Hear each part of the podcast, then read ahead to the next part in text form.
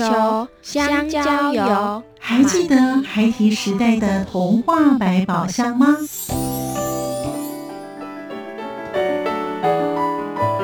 我是桂文雅，世界是一本美丽的书。我是曹俊彦，从小就喜欢画画。我的人生，我是王淑芬。当全世界都在下雨，泥泞不堪，全世界。我是王家珍，持续不断，好好的写。我是林世仁，创作儿童文学，让我找到自己生命中的阳光，可以探寻到生命中充满不可思议的兴奋。现在就跟着徐凡，我们一起施展魔法，回到时光隧道里，一起去挖掘笔尖上孩提的奇幻之旅吧！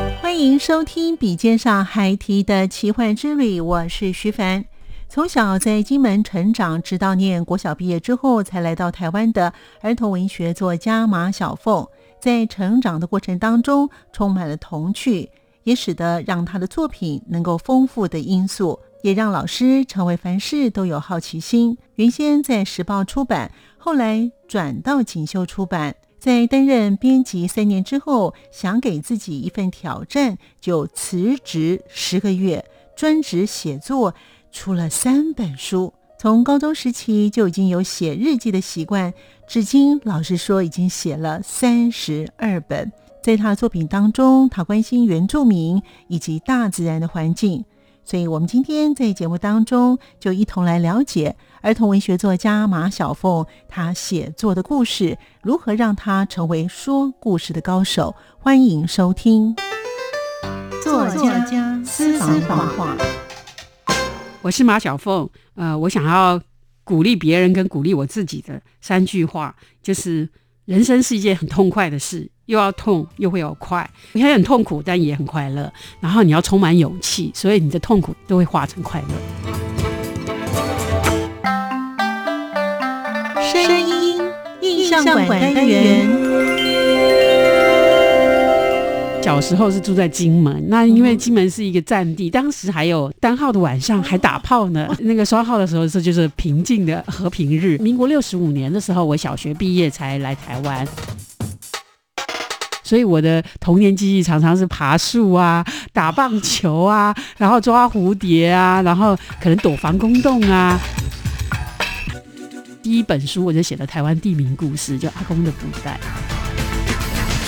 欢迎朋友们收听《笔尖上孩提的奇幻之旅》，我是徐凡。在今天节目当中，我们邀访到是儿童文学作家马小凤，跟我们听众朋友呢一起来分享呢，他为什么会写儿童文学，以及呢他的写作的过程，也可以提供给我们的听众朋友们做一些参考。小凤老师你好，啊，徐凡的你好。好，小凤老师呢，其实啊，他一直都是在编辑的路上哦，所以呢，他写的书其实也很多哇，他的资料真的非常的丰富哦。我看了之后，我看了两三遍，我觉得哦，他太优秀了。所以呢，我们也特别请小凤老师来跟我们听众朋友来谈一谈儿童文学之路哦。其实我们知道呢，在台湾来说呢，儿童文学作家其实他的市场并不大哦。那当然，其实有很多的作家后来呢，因为两岸的关系呢，都会到对岸去哦。但是呢，我想呢，请小凤老师告诉我们，因为你本身是从编辑开始啊，一直都是在这个领域当中哦。那有没有跟我们听众朋友分享一下，就是在您小的时候啊，你有没有比较记忆深刻的故事？那这个呢，也会影响你日后的写作的方式。对，没错，嗯，果然徐凡主持人做了很多功课。对，没有错，我小时候是住在金门，那因为金门是一个战地，当时还有那个单打双不打，就是单号的晚上还打炮呢。哦，真的啊？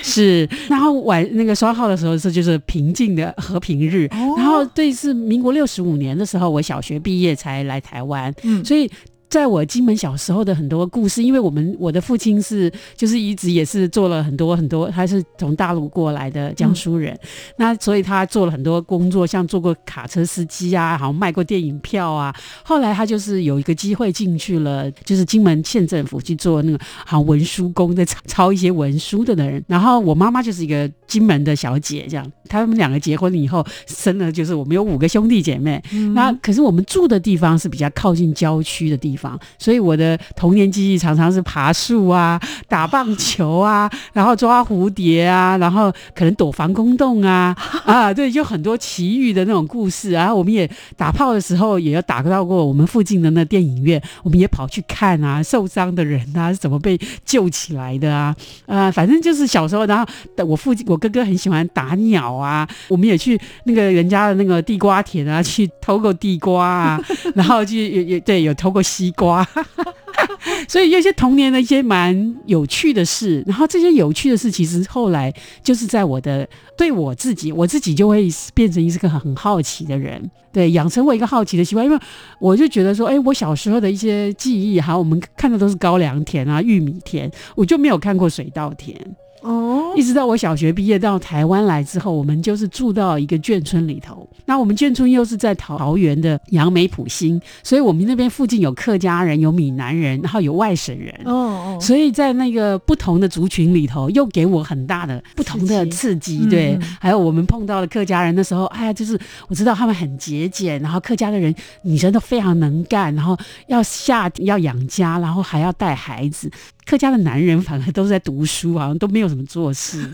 对，然后我的同学里头就是有客家的同学，然后他会带我们就去他家玩。我就记得他家是一个用竹子包起来一个那个四合院这样子。然后我想说，哎。他们为什么要用竹子把那个外面就就包的紧紧？你在外面根本不知道里面有房子。原来他们说，因为客家人以前跟跟那个本省人很会打架，眷村的孩子也很会打，所以他们就是会保护自己，反正很有趣。然后闽南人呢，我我记得我们菜市场都是很多那个卖菜的阿姨们、阿嬷们都是闽南人，对。然后 但是他们会跟客家人是分别在一个街的两边，对。然后我们呃眷村的妈妈们呢，就是去买菜的时候，那时候尤其到选举的时候。你就会看到挂牌子，这边是支持谁，那一边是支持谁，大家壁垒分明，而且很有趣。后来就这个都变成我写作的很重要的一个题材。哇，嗯，因为呢，小凤老师呢，从小呢生活在一个非常多元的生活环境，嗯、因此呢，在你的写作的方法当中呢，哇，就可以有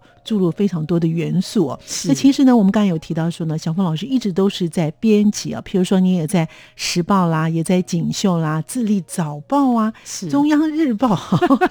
还有呢，就是台北国际艺术村的经理等等哦。所以呢，都是呢担任这个编辑，还有呢，你也到学校去当故事妈妈，是这些呢，还有故事团的团长等等啊。那这些的元素呢，可以让你自己本身呢吸收非常多。那为什么会想从事编辑的工作呢？是我其实，在学校的时候是念大众传播，可是大众传播是学八样，嗯、我们广播电视啊、广告，然后新闻什么都学。那时候有电影啊，我们也拍电影，然后也也是演出啊，我们有舞台剧。但是后来我自己在毕业的时候，其实我也很茫然，我不知道要做什么。然后，但是我有一个机会，就跑到书店去上班。嗯，结果说我的第一个工作是到书店，后来我是做企划，然后就请人家去演讲啊，然后我们的书店是从筹划期我就进去了，所以很快的我们在筹划期想要策划一些活动，结果我们很忙着，就是主要是要为了要开幕。结果我们开幕的时候，哇，大家都要帮忙搬书啊、上架呀、啊，然后我们就是忙了，好像我记得是一个多礼拜吧，终于把书上完，然后准时开张。结果后来开张一个月以后，我们的图书的组长就走了，后来我就从企划部。啊，我找了一些人名人去演讲，哎，没多久我就被调去文具的那个部分是做那个组长，后来又跑到了那图书的部分。然后我在做书的时候，我在卖书了，应该是说我进哪一些出版社的书来啊？我们那时候在板桥有一家书店，很大，一百多平，听说现在还在，叫天才书房。然后那个那个书店，反正就后来就是我就不小心就换了三个工作，就是从企划又变成了那个卖文具，然后又跑去卖书。那我就。就想说，哇，这么多书，可是我都没有办法看，太可惜了。我就很想去做出版的跟书有关的工作。后来就是时报的一个一个朋友，他刚好是就是我们那个业务部门的人，他就就跟我接触，然后我就他就跟我说，哎，你想去出版社，那你就到到我们出版社来看看吧。所以我就进去了时报出版公司。哦，可是我进去的时候是先开始是当业务哦。我是打书单的，哦、就是人家的订购单，我是在那边打单子的。我打了快一年嘛，后来有机会我才去做了助理编辑。然后我就发现，哎，文字的力量好大，我的文字居然可以变成书的封面，或是折页里面的介绍，然后变成广告。我就觉得哇，好神奇哦，就觉得非常的就很兴奋。然后后来我就觉得，嗯，这个行业我很喜欢。就是我后来就很努力的从助理编辑，然后帮忙校对啊，写写一些小文字文稿这样，然后就慢慢慢慢就是当成了正式的编辑。然后我当正式的编辑，其实我是做的是成人书，可是后来我有一个机会，我就我就是离开了时报，我就去了一家锦绣。那时候他们有一个儿童的部门，然后我们就去写稿子。嗯，我就发现，哎，我好像也能写点东西，对。然后我就做了三年编辑之后，我就觉得，哎，我都一直帮别人写稿子或是修改啊。什么的，或者写杂志的文章，那我就想要说，哎，那我就跳出来，我辞职十个月，我只给自己的目标，我写了三本书，十个月你就可以写三本书啊？是哇，那你什么时候开始写儿童文学的？应该是说。我高中的时候就开始练笔，我就是有写日记的习惯。其实一到现在，我写完三十二本。我今天还特别去算了一下，我手上一共有三十二本日记，应该有几百上百万的文字吧。你有三十二本的日记？是哇，我从那个时候写到现在就没有间断。从高中到现在？对，我今天早上才完，刚写完另外一本。所以我就是觉得，应该是说你练笔练习惯了，你后来就有机会，你自己想尝试。所以后来我就辞职，然后那十个月我就很专心的去图书馆，嗯，然后就是规定自己每天要写三千字。哇，你是那种很严谨的那种作家？没有没有，应该是说，因为我我有一个目标，我这这十个月里，我希望能够完成自己能够完成一些东西。然后那时候就是有一种很大的冲动，我就觉得。我我想要写作这件事，然后不管别人，然后我就去了一个，诶，有一个那个台湾出版社的总编辑叫刘环月，他就给我一个印象说，诶，你你想写书啊？那你要不要写写看台湾乡土的故事啊，或是跟台湾有关的这个主题？嗯，那我当时也就说，诶。我我我念的历史地理都是中国大陆嘛，我们这个年代，我们几乎很少，就是根本对这块这块土地都非常的不了解。那我自己就就很好奇，我想知道，所以我想知道很多就是台湾的地名的故事啊，台湾的人物啊，台湾的民族。那时候很多原住民，我也不知道会有原住民这个东西。然后我就去图书馆就大量的阅读，因为那时候台我住在台科大附近，然后他们有个台湾图书馆。哦。对，然后我就在台湾图书馆里面，那十个月就都在里面，所以我就找了很多很多那个台湾相关的书看。然后我加上那时候我我在呃业就是业余我我工作之外，我很喜我那时候就已经去赏鸟了。哦，对，我在台湾各地赏鸟，然后我跟我先生两个就是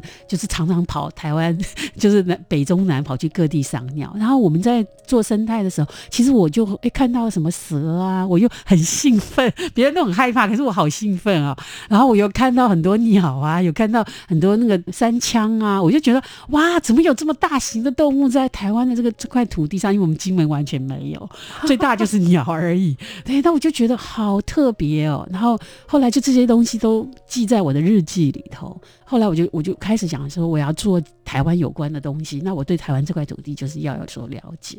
后来我就我就发觉我对大自然很有兴趣。然后大自然里面，我觉得原住民他们跟自然的关系其实非常亲密嘛。对，因为他们每天的生活就是大自然，跟大地都有关系。对，对他，比如他们打猎，就是吃的都是刺山枪、水鹿、梅花鹿。然后他们的过去，我就觉得啊，好棒哦！这个东西就是，我就好像挖到一块宝一样。后来我就。花很多时间去阅读他们相关的文字，就是记录啊，或是一些他们以前在日剧时代，他们也做过很多那种田野用日文写的。后来有台大的学生去翻译的，我又看到那个手稿，哇，对，然后我也。听说，哎，他们有一那个以前原住民有抓过汉人的小孩到他们的部落去，然后变成他的养子，在部落里头养大。就他后来这个人就会讲两种语言嘛，就汉文，然后也会懂原住原住民语。他们这种孩子后来就变成所谓的通识。哦、嗯，就是等于翻译官，哎、真的是有故事哎，是是，然后就就这样子，我就写了，就是第一本书我就写了台湾地名故事，就阿公的布袋，然后第二本我就开始写台湾族的一年，就是讲那个小孩被绑到原住民的部落去，然后跟原住民发生的、嗯、学习到的一些哎原住民的事物。嗯哼，包括他们的生活、他们的祭典、他们的耕田、小米田，然后他们怎么时间到了，他们怎么样去打猎，春夏秋冬这样过了一一季，后来又回到了很汉人的对自己的村庄去。嗯，就是我后来我就觉得很有趣，就是我后来也写了台湾著名，然后就把我的眷村啊、客家同学，还有那个我们眷村的孩子，还有闽南的同学们的故事，也把我写进去了。我那个台湾著名的故事。哦，所以老师的第一本书是台湾地名故事，然后呢，台湾著名故事，那还有另外一本呢？台湾后来还有布农的，还有一个泰雅，对、哦、我有写了三个民族，还有台湾一共三个民族的族群的故事，主要是因为那个都跟大自然有关，然后我自己就非常喜欢大自然，所以就把那个经历套在那个原住民里头。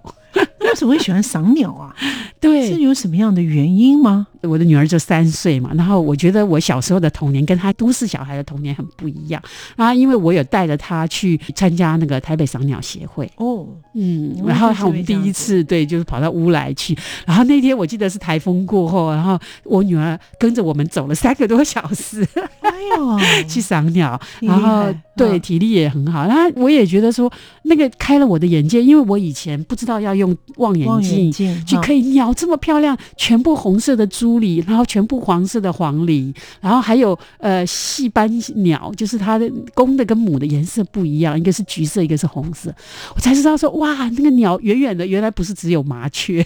哦，原来发现新大陆了。是，是小凤老师说，在他成长的过程，并没有绘本故事，他是和女儿一起共同阅读。然而，写作是他每换一份工作，想让自己沉淀、整理一下思绪的作品。老师有本《爸爸失业了》，是以小朋友的立场，跟爸爸一起参与工会的活动，来了解大人们的世界。另外，小凤老师非常有爱心，尽管在偏远的学校，他会以作家的身份前往，为的就是与孩子们分享作品以及说故事。因为他说他自己也是苦过来的孩子，希望这些孩子们能够听见不一样的人生，在他们心中种下幼苗。我们继续聆听儿童文学作家马小凤她写作的故事。而且我每次都是把工作辞掉以后开始写作。那个抗争的过程，我也去采访了一些其他的同样有这样经验的人，然后后来我就把这个经验写成了《爸爸失业了》这本书。为什么老师会特别喜欢绘本文学呢？然后后来就是我女儿上小学了之后呢，我就到学校去当故事妈妈、哦、啊，因为她当时在两两千年的时候，就是师大有一个受训计划，就是教都小学的老妈妈故事妈妈们都跑去受训，我就觉得哎，我我讲故事给我女儿听，可是我更想她是很幸福，但是应该有很多孩子没有听过。别的妈妈自己讲故事，嗯，因为我们那个区域是算是一种住商合一，但很多妈妈都是就是开店，然后是自己是商家这样，所以都没有时间讲故事给自己的孩子听。然后我就想说，哎，那我这样子真有这个机会，我我也不只讲给我女儿听，因为我从小她两岁我就开始讲故事给她听。哇，好幸福哦！然后我先生他刚开始也是不会说，我就丢一本三三百六十五个晚安故事，我跟他讲说，你每一天就是念一则三百字的故事给孩子听就好。后来他念念念念习惯了，孩子就是时间到了，他他刷完牙洗完澡，他就说：“爸爸，你好像忘了做一件事。”他说：“什么事？”他说：“讲故事啊。”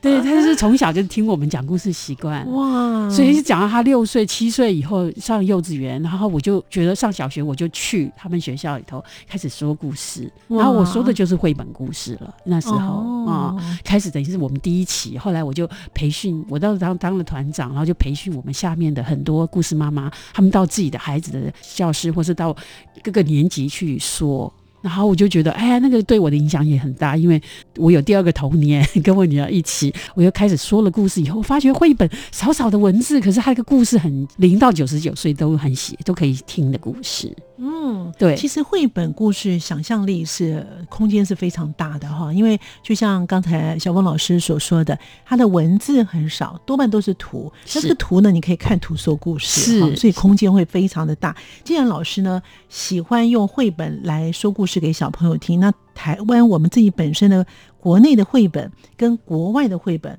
老师觉得有什么样的分别呢？如果有要挑选的话，有没有挑选的标准？其实我们当然就是说，像那个美国，他们已经有大概将近五十年到一百年这样的长的时间，都绘本已经非常成熟了。嗯、那像日本，他们大概五十年前那个福音馆开始做他们自己本土的绘本，到现在，台湾其实在早期是中华儿童文学，当时在教育部，我们还是念那个部编本的时候，统一由那个呃国家一起编的那个课本的时候，其实那个时候他们有一个中华儿童丛书，那时候就有绘本。这样的概念进来啊，只是那段时间，后来有一段时间他们停了。啊，那个因为裁撤掉那个国立编译馆了嘛，所以他们就停顿了。那其实他们有培养了早期的一些画家，像林良老师啊，或是那个曹俊彦老师、郑明进老师。早期他们有很多一批，后来都已经年纪很，中间有个断层。可是后来就是不知道在两千年上下的时候开始推及绘本的时候，其实我们是主要是跟美国那边的关系，就是英美的的绘本就大量的被翻译进来，因为有一些林珍美老师、宋佩老师。有几个绘本老师就非常的努力的推广这个绘本，所以他就再次的复兴。而且这一次进来，因为我小时候其实我都是看漫画跟看日本的一种很小的图书，就一边有图，然后一边是都是文字这样。什么比如说金银岛的故事啊什么的，我记得是世界名著，还有一些日本的那个民间传说故事，我就是看那种 小本的。然后后来就看漫画，我也没看过绘本。所以等于是二十年前，我跟我女儿一起看绘本的时候，我才知道哦，原来那那是一个很大的新的呃，全部是图，然后文字可能就两三行、四五行，或是有一甚至是没有字的。哦，我才知道说哦，绘本有这个东西，对。所以我也是等于一个新的读者。然后这这个世界，我觉得是无限的宽广。那我觉得台湾是后来这二十几年，有很多孩子们到了英国去留学，到美国去留学，他们带回来就是他新的绘本的观念。想法，嗯嗯，然后也在推升了这一波整个台湾的绘本，年轻的画家们，嗯、现在很多大学的学生都很想要画绘本，对，还有呢一些去日本念书回来的哈，所以就是更多元化了。那其实我们刚才前面一开始到现在，我们发现小凤老师呢，他有不同的角色，所以老师的作品呢也有一些不同的故事啊。是，那老师在你的作品当中啊。这么多的作品啊，你是在什么样的情境之下写？所以每一本书都有它的故事吗？是，其实都是我的亲身经验哦。嗯，而且我每次都是把工作辞掉以后开始写作。因为写作其实是自己热情啊，哈，但是他的那个薪水实在是很少，那个收入实在是太低了。但是我一直还是有有工作，那但是写作一直是我的兴趣。嗯，然后所以我我到了累积一段时间以后，我觉得好像工作上有一个瓶颈了。我也觉得三年好像到了，或者四年五年，我觉得差不多了。然后我停下来的那段要换工作的时间，我就自己想要整理一下我的生活，还有我我学到的东西。后来我会会一段时间会停下来，比如说一年，或是十个月，或是中间会有两年的时间，然后我就是真的在写作哦，嗨，所以你就是前一段工作结束了。你让你这个瓶颈，让你自己休息一下。你会花一年或两年的时间来写作，对，要整理我过去我我学到的东西。我记得我在《智利早报》，我在那个地方那个地方工作五年，刚好报社整个收掉。后来我们去抗争，嗯、因为报社的老板不想给我们资遣费，想要、哦、对想要把我们那个遗忘过去了。对对对对。后来我们去抗争完以后，我们有拿到那个资遣费。那那个抗争的过程，我也去采访了一些其他的同样有这样经验的人。然后后来我就把这个经验写成了。爸爸失业了这本书，整个过程就是我有自己有参与，因为我本身也是后来当了工会的一个干部，然后我整个流程就是整抗争从开始一直到结束，然后我也去就是访问了一些星光纺织厂的官厂的工人。后来我就把他们的经验做了一本成人书，那时候也是一一个老师，刚好一个前辈，然后他希望我去把它做整理，那我们就出了一个成人的书。后来我自己觉得那个经验也包括我自己的经验，还有我我想用一个小朋友的角度来写，写的是他的父亲去抗争。那刚开始他对抗争这件事情是非常负面的，后来他自己参与了之后，就跟着父亲去，他整个完全改变。我后来自己觉得，好像他是台湾第一本，应该也是全世界很少有人从孩子的眼光来谈社会运动这样的事情。嗯，爸爸失业了，然后爸爸去参加抗争，然后上街头，然后他自己跟着去上街头。这本书真的很特别，后来也得到了那教育部的人权教育奖，他拿了十万块的奖金。哇！后来也也有那个对好书大家读也入围了金鼎奖。其实老师的著作呢，蛮多都是什么好书大家读啊，然后金鼎奖啊，这种真的是蛮多的。好，那刚才我们在介绍老师之前，我们闲聊了一下的时候呢，老师念的是福大的大船了。对，其实大船呢一直分数都算是很高，到现在也是。所以老师呢，反而呢接触了许多有传播跟艺术的工作。那老师特别喜欢看书，所以呢，你的朋友都说你是好书之徒。对，所以另外老师也参加了醒心爱盲社。这一段的历程，是不是对老师之后的写作也有影响呢？应该是说，但因为我从金门到台湾来，那大部分都是关注在自己的世界里头，我自己碰到的人事物这样。嗯、可是当我参加一个服务性的社团的时候，那个时候就是比较多关注我自己，开始转向，就是我也去知道说，哦，原来盲生他们的他们的世界是跟我们很不一样，他们看不到，可是他们的敏锐的听觉跟触觉，还有他们的世界，其实是跟我们很不一样的。因为在醒心爱盲的这个经历，后来社团的经历，后来我出社会之后，我在《智利早报》的时候，在个五年的过程当中，其实我们的报社是一个很特别的报社，因为当时是我们是一个算是党外的一个报纸，嗯嗯、可是呢，他们非常的注重就是。妇女的议题，当初很多处境的问题，还有一些工娼问题，然后还有一些弱势民族、原住民的